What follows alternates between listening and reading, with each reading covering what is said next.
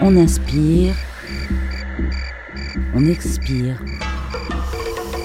on respire, on souffle. Carbone zéro, Une émission pour semer des idées planter des projets, récolter des solutions.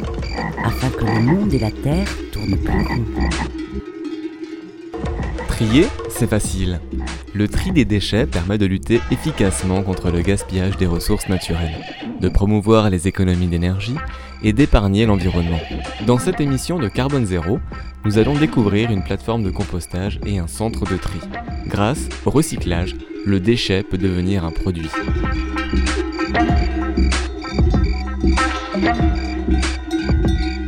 Monsieur Blaison, bonjour. Bonjour. Donc aujourd'hui c'est aux déchets qu'on va s'intéresser. Hein, déjà, qu'est-ce que c'est qu'un déchet? Alors un déchet, effectivement, euh, un déchet n'est par, par définition pas un produit, donc c'est quelque chose dont on va avoir tendance à vouloir se débarrasser. Et on va le voir, euh, je pense, au fur et à mesure de l'émission, que bah, tout ce qui euh, aujourd'hui fait l'objet de, de- de- de- à grands frais, effectivement, de, de coûts de traitement peut euh, et doit certainement être valorisé. Quand on parle de déchets, est-ce qu'on peut les catégoriser en différentes familles? Oui, alors euh, tout d'abord la production de déchets en France euh, en termes de quantité c'est environ 300 kilos euh, par an et par habitant. Même s'il y a des disparités au niveau national, euh, on peut considérer que c'est c'est la base en fait euh, qui doit nous servir de, en matière de réduction de déchets. Alors nous on va s'intéresser aux déchets. Tu disais le problème des déchets ménagers, quel est le problème? Il y en a trop. bah, le problème, c'est qu'il y en a. Le problème, c'est qu'il y a des matières qu'on considère en fait comme obsolètes, euh, comme méprisables. Il y a tout. Enfin, moi, ce qui m'intéresse vraiment dans le déchet, c'est l'aspect psychologique, c'est le fait que c'est un rebut et euh, c'est l'envers de la médaille, c'est ce qu'on ne veut pas voir. Donc, comme on ne veut pas le voir, on en a honte. On le cache vite dans des sacs poubelles opaques, de préférence dans des containers, et on cherche à s'en débarrasser de la manière la plus rapide et euh, la plus simple parce qu'il faut savoir que la gestion des déchets ménagers, moi je parle des déchets ménagers, et ces déchets aujourd'hui sont traités à 80% en incinération et en mise en décharge et seulement 20% sont valorisés, c'est-à-dire qu'il y en a 12% qui sont recyclés, ce qui est assez ridicule comparé à l'Allemagne, votre voisin. Euh, eux, ils sont à peu près à 50%. Donc nous, on a 12% de recyclage et 8% de compostage. Et euh, pour moi, le compostage, c'est vraiment le... C'est par là qu'il faut commencer. C'est comme ça, je pense qu'on peut, vraiment faire avancer les choses. Parce qu'à peu près un quart de votre poubelle, c'est constitué de, ces matières organiques qui ne sont pas des déchets. Encore une fois, la notion de déchet, elle est complètement relative. Moi, je pense que ça n'existe pas. Euh, c'est juste nous, l'homme, à un moment donné, on décide que cette matière n'est plus intéressante. Et donc, euh, le compost, c'est une manière justement d'éviter ce circuit euh, vicieux du déchet, de renvoyer à la terre ce qu'on lui a pris.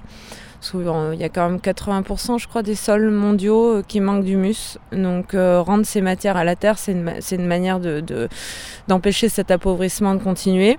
Et à partir du moment où vous avez enlevé ces matières-là, qui sont à, peu près c'est 80-90% d'eau, donc il n'y a vraiment aucun intérêt à les mettre dans un incinérateur et à, brûler- à les brûler, ça ne produira pas d'énergie, au contraire ça en consommera.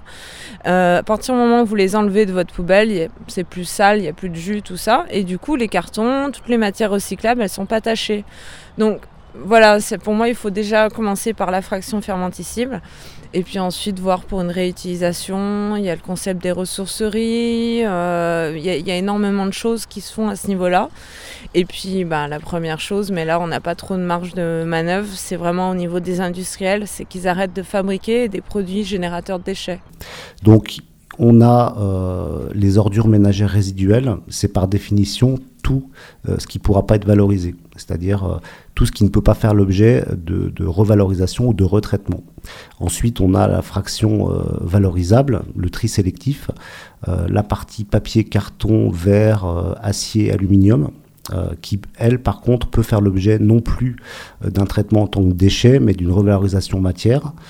Et enfin, et c'est le cas sur le département du Haut-Rhin, la partie fermenticible ou la partie organique des déchets, qui peut faire l'objet d'une revalorisation sous forme de compost agricole. Alors devant nous, on a un tas de compost euh, qu'on appelle du compost brut. Donc c'est du compost qui euh, est issu des biodéchets, donc qui sont collectés séparativement. Il y a deux types de compost sur la plateforme. Donc il y a ce fameux compost brut qui euh, est un peu plus grossier, qui est essentiellement utilisé pour les particuliers dans, les jardins ou dans les champs pour les agriculteurs. Et il y a un deuxième type de compost qui est un compost sur fin. Et si, si, on met ça dans son jardin, ça va apporter quoi? Bah, Ça va euh, remplacer tout ce qui peut être engrais ou fumier que les particuliers mettent dans leur jardin. Donc ça va emmener euh, des minéraux, ça va emmener, donc ça va remplacer les engrais et ça va emmener en même temps un peu de structurant. Est-ce qu'on trouve euh, des vers de terre là-dedans si on fouille un peu? Ah, Non, dans le compost directement vous ne trouvez pas de, de, vers de terre. Mais par contre ça va apporter des bonnes choses pour apporter les vers de terre dans le jardin. Alors à partir du moment où le camion collecte les déchets les, chez les particuliers, et le tas que j'ai là devant moi, combien de temps s'est passé Trois semaines, je sais ouais. Il va se passer trois semaines euh, entre le moment où les biodéchets arrivent ici et où le compost est fini. Donc on l'a vu, on produit en moyenne 300 kg de déchets par an. Quelle est proportionnellement la part de chacune des familles dans sa poubelle? Alors euh, là encore, il y a des disparités euh, au niveau national. L'Alsace est un modèle en matière de, de, revalorisation des déchets pour la partie collecte sélective, puisqu'on a hors vert euh, un tonnage qui est d'environ euh, entre 70 et 80 kg par an et par habitant. Pour la partie euh, fraction fermenticible, on a sensiblement le même tonnage. Donc la partie, en fait, et c'est tout l'intérêt du dossier, c'est que la partie qui reste, si vous faites 2 fois 80 et que vous les retranchez à 300, il doit rester à peu près 140, euh, qui aujourd'hui est pour nous, constitue en fait le seuil. Qui, qui, qui, constitue en fait les, ordures ménagères résiduelles et qui ne peuvent pas aujourd'hui faire l'objet d'une valorisation quelconque. En fait, si toutes les collectivités euh, se mettaient dans le, dans le tri et la collecte de la fraction fermenticible, on devrait avoir euh, 140 kg par an et par habitant au niveau national au lieu de 300. Ok, donc tout ce qui est fermenticible, c'est quand on parle de déchets alimentaires, de compost, d'épluchures de... bah, C'est tout ce qui aujourd'hui, effectivement, bien souvent euh, est mélangé à la partir des ordures ménagères résiduelles. C'est tout ce qui est épluchures, restes de repas, euh, les coquilles d'huîtres, euh, j'en passe et des meilleurs, tout ce qui peut être valorisé d'un point de vue organique. Cet engin-là, qui surplombe l'ensemble euh, mécanisé, il y a des vis, les, les vis qu'on voit à l'horizontale qui se, qui se baissent, qui vont dans le produit et avec un mouvement alternatif de va-et-vient, ça remue le produit et ça le fait avancer ici. Et donc là, ce produit là, il y a quoi là-dedans? Qu'est-ce qu'on retrouve? Bah, du, Là, c'est du biodéchet et du bois broyé. Okay, tout ça vient des, euh, des, familles, des foyers? Ça, ça vient des foyers et des déchetteries pour le bois. Okay, et... Premier stade, tout arrive ici et tout est broyé et retourné par cette machine et ce rouleau là. Voilà, donc c'est retourné euh, tous les jours. Il euh, y a de l'air, de l'oxygène qui est insufflé par le dessous. Euh, et on arrive en trois semaines à faire comme ça un compost qui est, qui est euh, transformé. Les bactéries euh, fonctionnent avec de l'oxygène et ça fonctionne, ça chauffe en température jusqu'à 60-70 degrés. Et la transformation se fait. Au bout de trois semaines, le produit est déposé sur le tapis roulant qui sort l'ensemble. Donc là, il y a de la vie là-dedans. Il y a du verre, des insectes, des animaux qui sont en train de Non, non, non, il y a pas, il y a pas, ce sont que des bactéries. Que des bactéries. Ouais, pas d'animaux, que des bactéries. Combien de, de, kilos entrent ici tous les jours ah ben, Ici, c'est euh, entre 50 et 100 tonnes à peu près. Bonjour. Bonjour monsieur. Vous êtes C'est Philippe Meinrad et je m'occupe de la plateforme de compostage euh, sur Berkheim. Donc nous on composte euh, plus spécifiquement des bouts de stations d'épuration avec des, des, déchets végétaux et également des biodéchets de restauration euh, qu'on collecte dans les restaurants, les cantines scolaires. Euh.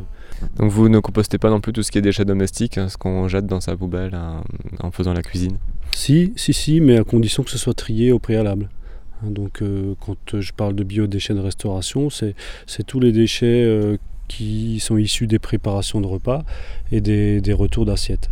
Est-ce que la politique de collecte des déchets est la même à Bergheim ou à Sainte-Croix ou à Colmar?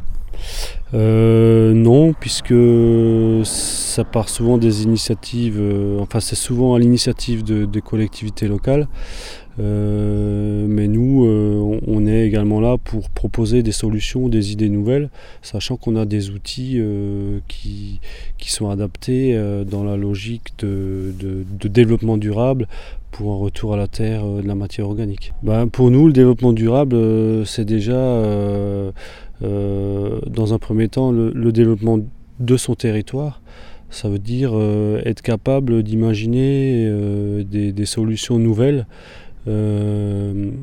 pour trouver des, solutions qui permettent de, retraiter les déchets organiques qui sont produits autour de nous pour pouvoir et pour pouvoir les transformer sous forme de compost, bientôt sous forme de digesta avec notre nouveau projet de, de méthanisation, pour permettre un retour à la terre de la matière organique. C'est quoi ça, ce projet de digesta? Alors le, digesta, c'est le résidu final de la, de la méthanisation. Et la méthanisation, en fait, c'est un procédé qui est euh, totalement biologique, mais qui est, c'est, en fait l'inverse du compostage, puisque c'est un procédé qui se fait en, en conditions euh, closes, c'est-à-dire en absence d'oxygène. En fait, on va construire des gros estomacs en béton qui vont digérer la matière organique, qui vont transformer cette matière organique en, biogaz. Et euh, ce biogaz, qui est plus ou moins riche en méthane, va être brûlé par un, va être consommé par un moteur hein, qui est conçu pour euh, fonctionner au biogaz. Ce moteur va entraîner une alternatrice qui produira du courant. Donc l'électricité sera réinjectée dans le, réseau EDF et le circuit de refroidissement du moteur hein, qui, se, qui se fait avec de l'eau Hein, donc on va produire de l'eau chaude. Euh, cette eau chaude sera réutilisée sur le site pour maintenir nos gros estomacs en, température. Et le végétal qui est donc euh, dégradé pour faire du, méthane, qu'est-ce qui devient ce végétal-là le, résidu final de la méthanisation, donc ça s'appelle du digesta. Hein. une fois que la matière organique est digérée, on a un résidu qui s'appelle du digesta, qui est en fait de la matière organique euh, sous forme liquide qu'on va réutiliser dans nos champs. Euh, en tant que fertilisant, donc dans nos champs, les champs des voisins. C'est organique, complètement organique Complètement organique, 100% naturel. En termes de, fertilisation, est-ce que le compost a un rendement plus important que le digesta? C'est un petit peu c'est différent. Le, digesta va avoir un effet beaucoup plus fertilisant et le compost a un effet a beaucoup plus d'effet au niveau de la matière organique et de l'humus du sol.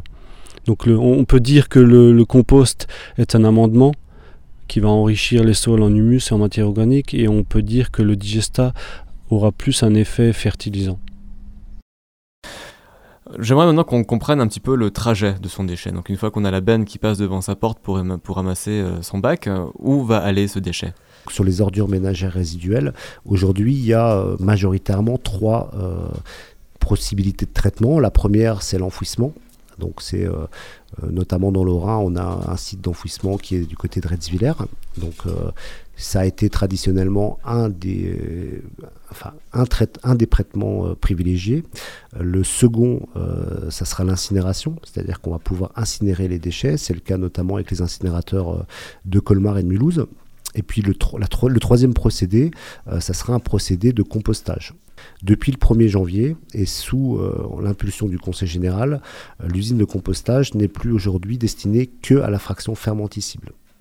L'idée, c'est qu'on va, euh, dans les 3-4 prochaines années, composter entre 9 et 15 000 tonnes de biodéchets et on aura zéro refus. Ici, c'est l'affinage. Il y a une chargeuse qui vient prendre le produit qui est sorti de la fermentation, qui le fait passer dans un trommel donc c'est une, une grille avec des, avec des trous, 14 mm, qui tourne. Euh, la partie fine, euh, c'est le compost euh, fini. Et la partie grossière, c'est essentiellement le, bois qui n'a pas été décomposé, plus quelques refus genre plastique.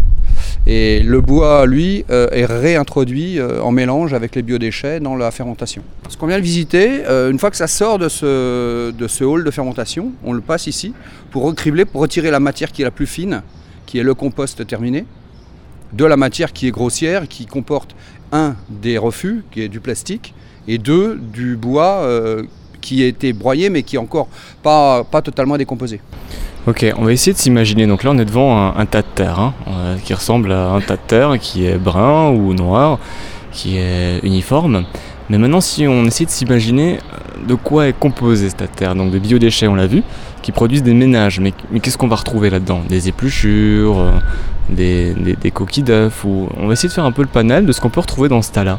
Alors dans, dans ça là on trouve du compost, mais effectivement à la base il y a ce qu'on appelle les biodéchets. Ça va être effectivement les coquilles d'œufs, les épluchures, les fruits et légumes abîmés, les restes de viande, les os, les arêtes de poisson, les coquillages, les crustacés, euh, des bouquets de fleurs fanées, les mares de café avec le filtre, les sachets de tisane, pardon, euh, les hum, papiers d'essuie-tout les mouchoirs en papier, ou par exemple euh, pour ceux qui commandent des pizzas euh, et qui se font livrer avec des boîtes pleines de jus, c'est quelque chose qui ne peut pas aller au tri sélectif, donc ils peuvent être mis au biodéchets.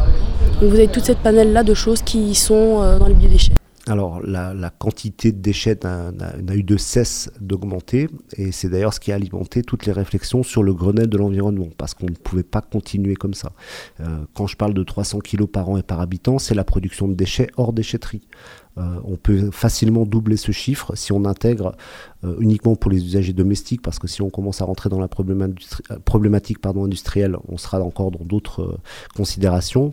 Mais c'est effectivement ce chiffre-là, entre la collecte et les déchetteries, n'a eu de cesse d'augmenter. Et à un moment donné, le législateur a dit on ne peut pas continuer comme ça. Donc il a mis en place un certain nombre de systèmes. On a parlé effectivement de la collecte sélective, on parle aujourd'hui de la collecte des biodéchets et on parle de redevance incitative. Tous ces systèmes-là, ou euh, plutôt la redevance incitative alliée à ces collectes sélectives, de biodéchets ou collectes sélectives, va normalement avoir tendance à faire chuter euh, la production de déchets chez euh, le français. Donc ce compost est valorisable derrière, hein. on peut l'utiliser pour euh, l'agriculture ou peut-être d'autres Bah, choses. qu'il est valorisable par des agriculteurs, il est aussi à disposition euh, des particuliers qui souhaitent l'utiliser. Est-ce qu'on va réussir à valoriser tout le biodéchet produit? Alors oui, effectivement, pour l'instant, euh, on arrive euh, très facilement à euh, trouver des acquéreurs pour le compost, euh, que ce soit des particuliers, des collectivités ou des agriculteurs. Donc il est valorisable par des agriculteurs, il est aussi à disposition des particuliers qui souhaitent l'utiliser. Tout ce qui est incinéré euh, est perdu, tout ce qui est enfoui aussi. Et quand on parle de valorisation des déchets, donc Alors on là, peut- on est sur, euh, on est sur, bah, on en parlait, on à la valorisation, euh, on va dire organique ou en, en tout cas agricole de la fraction organique des déchets. Et après, on a une autre valorisation, c'est la valorisation matière sur la collecte sélective. Donc c'est seulement sur la collecte sélective qu'on peut valoriser son déchet. Donc la poubelle plastique qu'on va mettre dans son bac d'ordures ménagères ne sera pas valorisée. Non. Alors qu'on peut valoriser ce produit si on fait le choix volontaire d'aller le poser dans une benne. Bah, c'est tout- toute l'idée euh, qu'on développe depuis tout à l'heure, en fait, c'est de mettre les, les- les bonnes choses, j'allais dire, aux bons endroits. Euh, si on met tout dans un conteneur euh, en, en OMR, aussi bien la fraction fermenticible des, des déchets que la collecte sélective, tout ira au même endroit. Donc tout ira en incinération, tout ira en enfouissement. Euh, L'idée, c'est effectivement de séparer les collectes de manière à pouvoir valoriser, on l'a vu tout à l'heure, jusqu'à 50% du gisement. Euh, donc pour la fraction fermenticible, on en a parlé. Pour la collecte sélective, eh ben, on a des matériaux polyéthylène, papier, carton, euh, verre, qui peuvent avoir une deuxième vie. Et pour les métaux notamment, la tonne de métaux, c'est pas anodin non plus en matière de revalorisation, parce qu'une tonne de métaux, alors c'est très fluctuant et très variable. 2009 n'a pas été une bonne année en matière de valorisation, mais une tonne de- de métal peut, euh, peut se, se négocier aux alentours de 300 euros. Donc c'est bien la problématique de départ. On parle d'un déchet qui euh, finalement se transforme en produit. Donc c'est plus un déchet. Le mot déchet n'est plus approprié finalement Ah non, pour quelque chose qu'on peut valoriser derrière. Exactement. Donc l'idée qu'on qu'on développe depuis tout à l'heure, c'est que sur la, la production de 300 kg, on peut avoir 150 kg de déchets et 150 kg de produits. C'est un peu tout l'enjeu euh, de- du Grenelle de l'environnement et puis euh, de, de- de la prise en compte de ces dispositions-là par les collectivités. Chez les usagers, et le DIB, c'est plutôt des déchets euh, d'industriels Ok. qui, on va le voir, sont récupérés et valorisés pour une partie.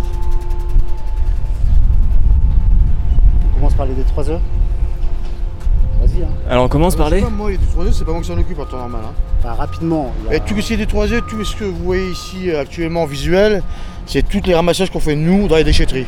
C'est les particuliers qui ramènent dans les déchetteries. Les D3E, c'est des déchets d'origine électrique, électronique. euh, qui sont cat- il y a plusieurs catégories. Ici, vous avez le froid. On va aller voir tout de suite. On a une chaîne de démantèlement des écrans de télé. les, D- les DD3E, les quoi? Les D3E. Les D3E. Les équipements électroniques et électriques. Ok. D3E. Et c'est démonté manuellement les écrans un par un Waouh. Manuellement, il y a une chaîne de, une chaîne de travail. D'accord. Ils ne travaillent pas parce que je crois qu'ils ont terminé là. Ouais. En fait, euh, ils démontent euh, les écrans de télé et euh, ils séparent en fait la partie coque en plastique des parties euh, composants électroniques en vue de leur revalorisation derrière. Et on, fait, on travaille avec une entreprise d'insertion. Et on travaille en partenariat avec cette entreprise depuis maintenant quelques années. Ok, donc là on sépare le plastique et des composantes, hein, c'est ça Et tout ce qui est écran, le verre, euh, le- l'écran lui-même, la, la- la- la partie vitreux. Ça repart sur des filières euh, d'élimination euh, dont je ne pourrais pas les donner euh, cet après-midi, enfin on peut se renseigner, mais je les, je les connais pas par cœur. D'accord. Ok. Les écrans ils repartent en Allemagne. hein. Je sais, je sais pas. La partie vert quoi. Ouais, je sais pas, j'ai tout ce qui est. Enfin, Il n'y a pas euh, le verre, en fait c'est l'écran en, en entier. hein. Il y a Ouais, pas- le ouais, verre ouais. est pas séparé. C'est le, le tube catholique en fait. quoi, voilà. catholique. C'est l'autre qui s'en occupe plus. Là, on a toute la partie euh, composants électroniques qui, euh, encore une fois, est triée en vue d'une revalorisation. Alors, euh, comment et où c'est revalorisé euh, Ouais, ça on n'en sait rien quoi. ok. ben, c'est pas qu'on sait rien, c'est qu'en plus c'est très fluctuant. Ça peut changer, euh, comme d'ailleurs toutes les filières d'élimination, ça peut changer assez rapidement. quoi. Parce que moi je sais que dans ma connaissance, les seuls produits en, en Allemagne, c'est les frigidaires. Les frigos, parce qu'on n'est pas équipé actuellement en France, une usine spécifique pour retirer tout ce qui est fréon et ainsi de suite. C'est les seuls produits actuellement qui perdent en Allemagne. Mais sinon, tous les autres produits restent en France. Oui, voilà, voilà, voilà. C'est des organismes spécifiques qui arrivent à démanteler euh, tout, qui- tout ce qui est composants et ainsi de suite. Ok. Donc là, c'est une première étape de séparation, mais euh, ça reste relativement grossier. quoi. Donc ça, c'était pour la partie D3E. Là, on est sur la partie collecte sélective. Donc collecte sélective, aujourd'hui, toutes les collectivités euh, qu'on collecte sont euh, collectées en multimatériaux. C'est-à-dire qu'en mélange, dans un sac euh, bah, ici que vous voyez identifié de couleur jaune, on va mélanger les corps plats. Donc les corps plats, c'est tout ce qui est fibreux, donc les cartons, les journaux, le papier et les corps creux. Donc tout ce qui est corps creux, c'est bouteilles, emballage, flaconnage en plastique. Et ce qu'on va aller voir tout de suite, bah, c'est justement l'unité qui nous permet de trier ces différents produits. Est-ce qu'il y a des bennes d'apport volontaire aussi ici sur les communes Alors ici, on ne traite pas de points d'apport volontaire, on ne traite que la collecte sélective en porte-à-porte.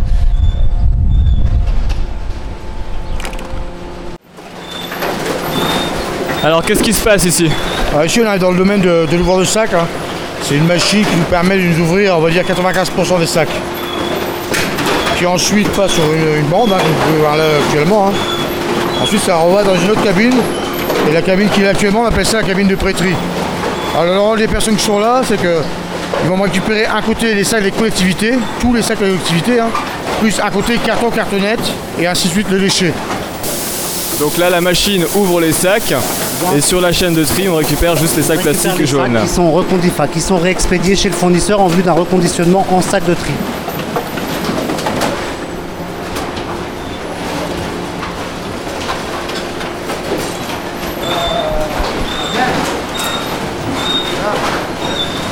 Le but, comme je vous expliqué en amont, c'est qu'on a l'ouvreur de sac, de l'ouvreur de sac, ça passe dans la cabine de prêterie.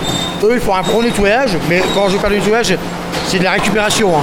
Les sacs des collectivités qui sont recyclés, carton cartonnettes sont recyclés, à part les déchets bien sûr, les déchets, il y a une filière soit que c'est incinéré, ou soit que c'est. Ensuite, le, produit est cheminé sur une autre machine qu'on appelle ça un cri balistique, qui lui nous permet de séparer tout ce qui est plat d'un côté et qu'est-ce qui est creux de l'autre.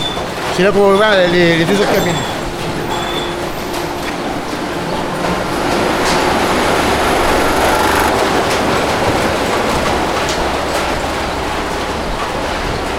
Alors, vous voyez la différence qu'il y a actuellement entre la cabine de prêterie et la cabine des corps creux et la cabine des corps plats. Donc la cabine de prêterie où on était juste maintenant et ça c'est les corps creux alors Ici, ici. ici, en visuel, on a la cabine des corps creux. Ah donc corps creux c'est ce qu'on appelle les bouteilles en plastique. Voilà, flaconnage, bouteille en plastique. Flaconnage de verre aussi, non là on a que du plastique là. Non, c'est que du plastique. Nous, on recycle pas le verre. Ensuite, ensuite derrière, on a la deuxième cabine que là, on appelle ça la cabine des corps plats. C'est tout ce qui est carton et cartonnette. Qui est séparé en amont par le, grip balistique. Pour le plastique, euh, donc on voit les bouchons, les bouchons c'est le même type de plastique que le reste du, euh, du contenant. Alors voilà, le- en termes de plastique, il y a on va dire deux sortes de plastique. Il y a le PET et le PEHD, qui est deux matières différentes. Par contre, le plastique, euh, c'est du PP. Alors, euh, il fut un moment que je les particuliers retiraient le bouchon, mais actuellement, on peut le laisser dessus pour la simple raison, c'est que plus qu'on avance dans les années, plus qu'on se modernise. Ici, euh, ceux qui recyclent les bouteilles, ils y arrivent par flottaison à séparer la matière du plastique et la bouteille elle-même. Et nous, en tant que particulier, quand on est chez soi et qu'on fait le tri, qu'est-ce qu'on en fait du bouchon? Bah, le bouchon, vous pouvez le laisser sur la bouteille. On peut laisser sur la bouteille aujourd'hui. laisser sur la bouteille, oui. oui.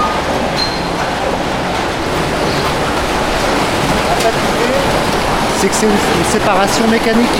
En fait, les corps creux redescendent et les corps plats vont monter. Et c'est un système de pales, comme ça, en fait, qui fait un mouvement et qui sépare les deux produits, mais vous le verrez mieux d'en haut.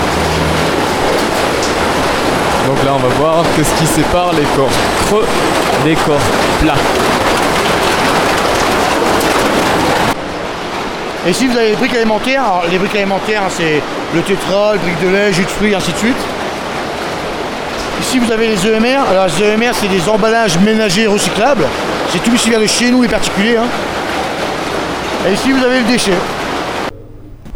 Donc on est au centre de tri de déchets où sont apportés les déchets ménagers et ils sont triés pour ensuite suivre euh, différentes filières de, de récupération, de recyclage. Quel type de déchets donc euh, arrive ici?